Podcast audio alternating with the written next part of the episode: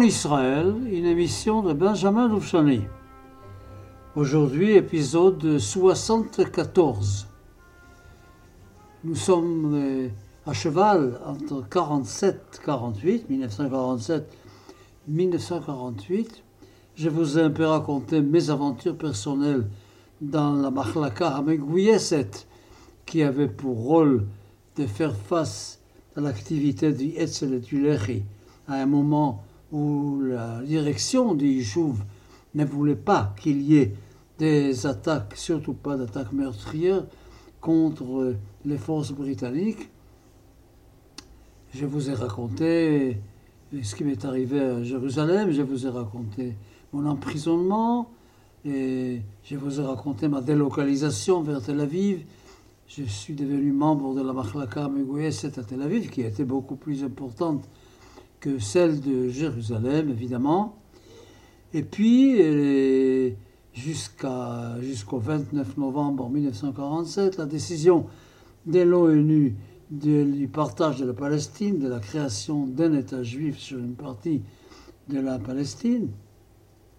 Et puis, les débuts des Mehoraot, de nouveau, de nouveau, des troubles qu'on avait à vivre avec la population arabe de Palestine pour commencer. Pour commencer, nous savons tous qu'à partir du 15 mai 1948, ce sont les États arabes, l'Égypte, la Syrie, le Liban, et je ne dis pas la Jordanie, car vous allez voir qu'avec la Jordanie, les problèmes étaient différents.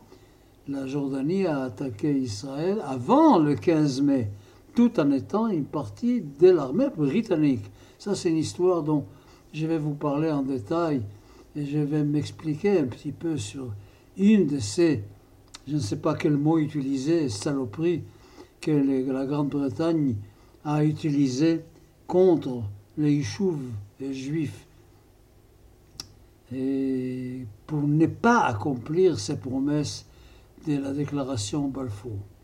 Ah, très très compliqué tout ça. Alors où j'en suis moi, et puis bientôt dans les émissions à venir, je parlerai moins de moi et je parlerai plus de la situation générale et des combats qu'il y a pu y avoir euh, tout le, partout dans le pays. Alors moi j'étais donc toujours à Tel Aviv dans cette dans, dans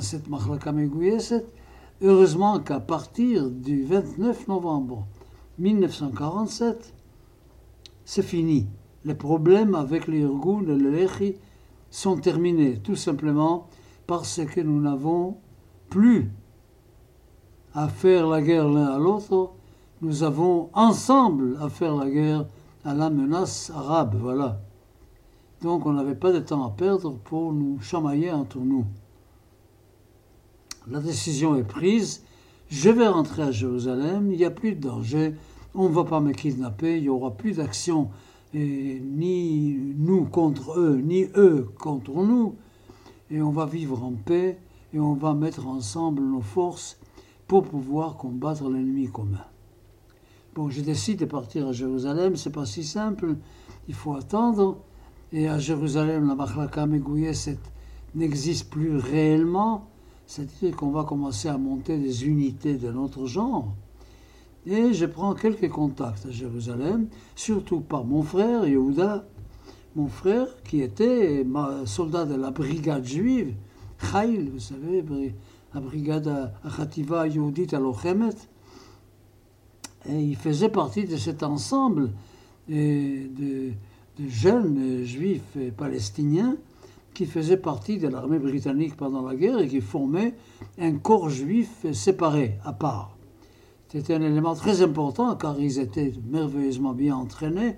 Beaucoup d'entre eux ont même participé activement à la guerre en Italie. Et, puis alors euh, par lui, avec ses amis, parce qu'il a gardé une amitié évidemment avec tous ceux qui étaient avec lui dans la brigade, Et par lui, il m'a dit, bon, ne te casse pas la tête, tu reviens à Jérusalem et on va t'intégrer dans notre euh, compagnie, là où il y a le plus grand nombre des soldats démobilisés de la brigade juive. Alors j'ai fait ce qu'il faut à Tel Aviv pour essayer de terminer mon engagement là-bas, la Machlaka c'était Tel Aviv. Et puis je célèbre mon départ de Tel Aviv par euh, deux événements. Un événement extrêmement tragique et puis un événement très joyeux, c'était Hanouka, la fête de Hanouka que nous avons célébrée dans la, dans la Alors l'élément tragique, c'était très simple. Il y avait sur la route de Tel Aviv à Jérusalem, qui était aussi en même temps la route de Jaffa à Jérusalem, bien sûr, il y avait une usine, une usine importante pour des produits chimiques nécessaires, y compris pour la guerre. Et puis, je faisais partie, à un moment donné, de la garde de cette usine, c'est-à-dire que nous étions là-bas, 24 heures sur 24, tout un ensemble des membres de la Mahlaka Megouyeset, pour protéger euh, l'usine des attaques arabes. Et puis un beau jour, considérant que nous avions été là depuis assez longtemps, on nous a libérés et on a envoyé une nouvelle, une nouvelle section pour nous remplacer, que nous puissions nous reposer. Et moi, je pensais que j'allais utiliser ce temps-là de liberté, de quelques jours, pour rentrer à Jérusalem, justement. Alors, on est venu rejoindre notre compagnie à Tel Aviv, et puis il y a là qui sont venus prendre en charge la défense de cette usine. Eh bien, le premier jour où ils sont arrivés, le premier jour où ils sont arrivés, dès que le soleil s'est couché, des soldats britanniques se sont présentés à l'usine et ont désarmé ces gens. Tout simplement, ils ont enlevé toutes les armes qu'ils avaient. Sous menace, évidemment, de les arrêter, de les emprisonner, etc. Et la décision pour eux était très difficile, abandonner l'usine, ne pas abandonner l'usine, rester sur place. Le fait est que la nuit même, la nuit même, il s'est passé une chose horrible, et le matin, on les a trouvés tous, tous égorgés. Les Arabes qui savaient ce que les Anglais avaient fait ont décidé de liquider complètement, de liquider complètement cette position-là très, quand je, quand je parle de ça encore aujourd'hui, je, tremble, je me dis, un jour après mon départ, c'est arrivé, ça aurait pu arriver avant. Il faut croire que j'avais vraiment la baraka. Pendant toute cette guerre, j'étais dans des conditions absolument incroyables. Je me suis trouvé en danger mortel, je ne sais pas combien de fois. Et à chaque fois, j'ai réussi quand même à sortir vivant. Bon, alors il restait donc à célébrer Hanouka. Nous avons essayé de surmonter les douleurs, de surmonter la tragédie que nous ressentions devant ce qui se passait, devant cette collaboration, carrément collaboration entre les Anglais et les Arabes, et à qui ils fournissaient des armes. Vous savez que quand Ben Gurion a rencontré les hauts commissaires britanniques pour discuter de l'avenir un jour, et Ben Gurion lui a demandé pourquoi donnez-vous des armes aux Arabes et pas à nous? Il lui a dit, car nous savons que vous en avez des armes, beaucoup même. Vous en avez, vous n'en avez pas besoin. Extraordinaire. D'ailleurs, d'ailleurs, dans la même rencontre avec les high commissioners, les hauts commissaires, le haut commissaire a garanti à Ben Gurion que la légion arabe de Jordanie ne pouvait pas être compté comme faisant partie des forces arabes en présence, tout simplement parce que la Légion arabe faisait partie de l'armée britannique et que la Légion arabe n'avait absolument rien à faire sans la permission de l'armée britannique. Donc nous n'avions rien à craindre. Moi qui ai fait la guerre contre la Légion arabe et qui était prisonnier en Jordanie, je peux vous dire que tout ça été un énorme mensonge, que la Légion arabe avait une indépendance assez considérable et qui ne demandait pas de permission aux Anglais, ou alors il faut penser, pire que tout, que ce sont les Anglais qui ont donné l'ordre de la Légion arabe de faire toutes les saletés qu'il a pu commettre avant, avant la fin du mandat britannique, avant le 15 mai. Vous savez, moi j'ai fait la guerre à Gouche et Sion, dans le sud de Jérusalem, entre Jérusalem et Hebron, et que nous avons, nous, subi des attaques de la Légion arabe avant le 15 mai. Il y avait une attaque qui a eu lieu le 5 mai et une attaque qui a eu lieu le 12 mai, la grande attaque qui a eu lieu le 12 mai. Et quand je suis parti prisonnier de guerre chez, chez la Légion arabe, les mandats britanniques n'étaient pas terminés. Je suis parti en prison le 14 mai au matin.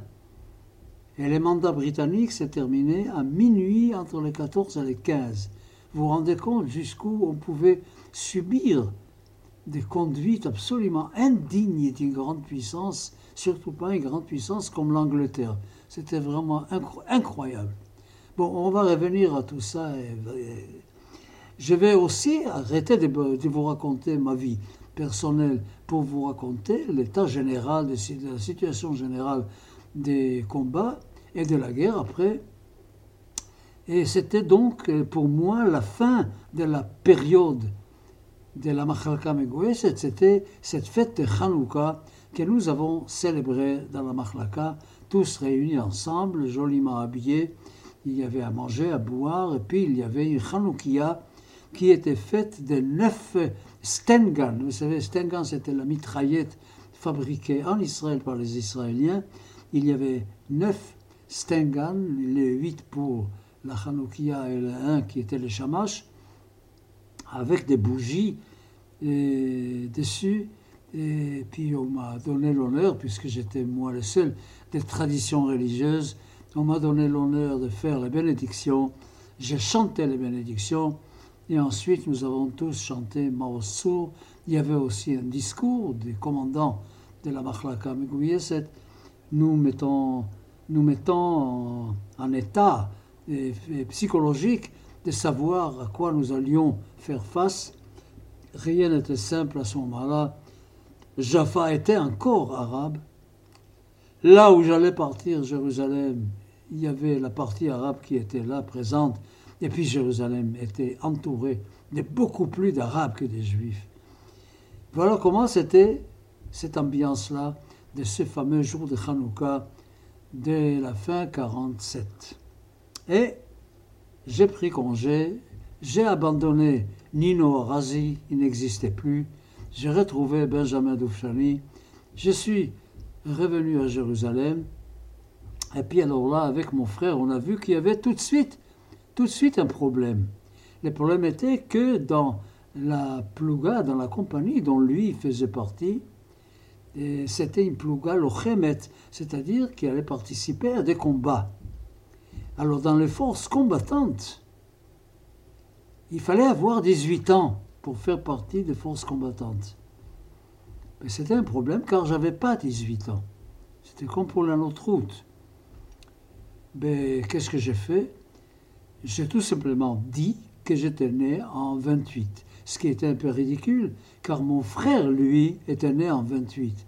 Personne n'a jamais remarqué que nous avions même date de naissance, même année de naissance. Ou alors quelqu'un imaginait que nous étions des jumeaux. C'est pas impossible qu'on pensait que nous étions des jumeaux.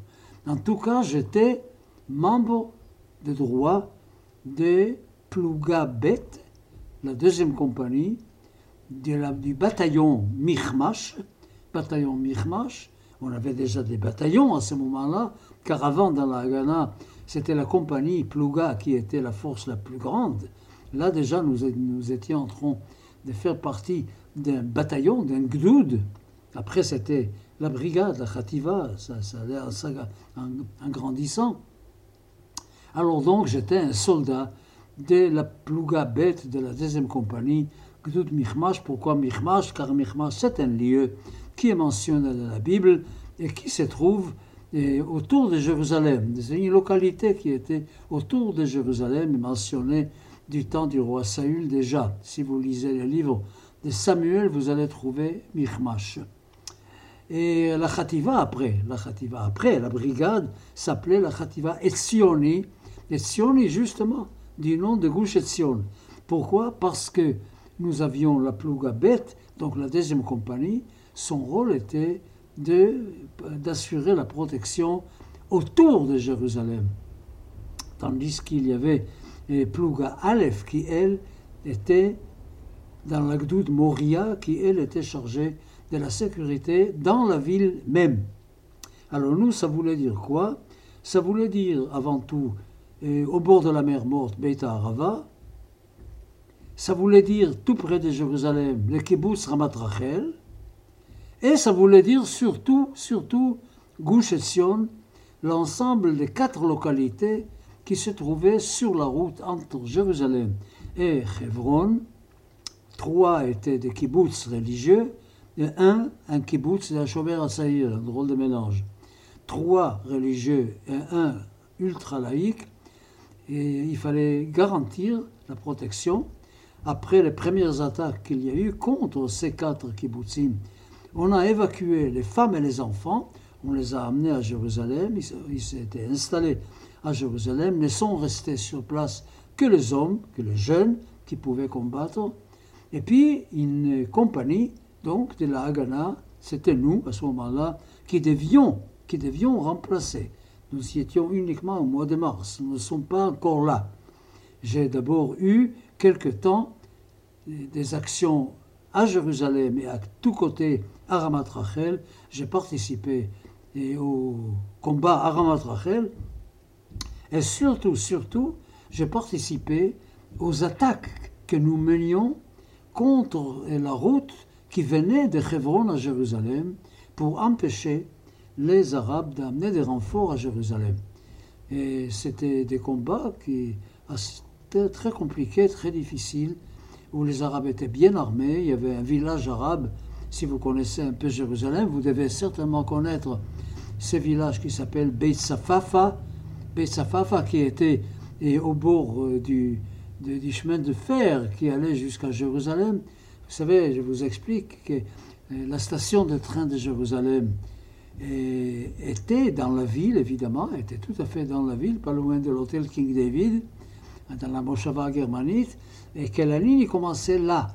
Aujourd'hui, la ligne Tel Aviv-Jérusalem, l'ancienne ligne, et celle qui va être remplacée bientôt par les trains rapides, aujourd'hui s'arrête à Malcha, à Manchat, c'est-à-dire il y a quelques kilomètres qui ne font plus partie du chemin de fer, et une partie donc, donc quand on a fait une sorte de coulée verte pour des promenades, pour qu'on puisse se promener. Alors, Beth Safaf, c'est un village arabe où il y avait des cloufiot, des ensembles arabes bien armés, très très armés, et qui pouvaient attaquer Ramat Rachel, Talpiot, etc. Il y avait aussi, en passant, nous étions obligés aussi de nous occuper de la route qui menait de Ramat Rachel vers le centre-ville et qui traversait les Abu Tor, qui était un, un quartier arabe de la Jérusalem. Et nous avons très souvent essuyé des coups de feu assez considérables en allant vers la ville, en revenant de la ville vers Ramat Rachel. Vous voyez, c'était déjà un temps très très bouleversé, bouleversant aussi. Et je, je crois que je vais aller avec vous jusqu'à, jusqu'au départ vers Gouche Sion, car je vous ai pratiquement tout dit. D'ailleurs, je dois, je me dois de mentionner que pendant que nous nous occupions des routes du site de Jérusalem, mon ami Israël, Israël Kowalski, c'est lui qui est venu me parler en prison, la nuit que j'ai passée en prison, et qui est venu me dire qu'il avait participé à un hold-up raté qui m'a choqué beaucoup. C'est pendant un de ces combats pour la liberté de circulation sur les routes qui menaient de Jérusalem vers les localités autour de Jérusalem qu'il est tombé très courageusement dernier à défendre ses amis qui tombaient l'un après l'autre. Bon, tout ça, évidemment, vous, imaginez-vous que quand je suis là, devant le micro, à enregistrer cette émission pour vous, je suis dans un état d'émotion assez considérable. C'est pas si simple de parler de tout ça. C'est pas si simple de se souvenir de cette période-là, il y a longtemps, oui, oui, il y a longtemps, je me demande combien, combien il y a d'Israéliens qui, comme moi, ont participé à la guerre d'indépendance. Car vu mon âge, je crois qu'il ne doit pas y en avoir tellement. Je crois que la plupart sont déjà partis. Voilà, ça c'était pour aujourd'hui. Et nous allons changer un tout petit peu d'ambiance des, émissions plus générales à partir de mardi prochain. À mardi.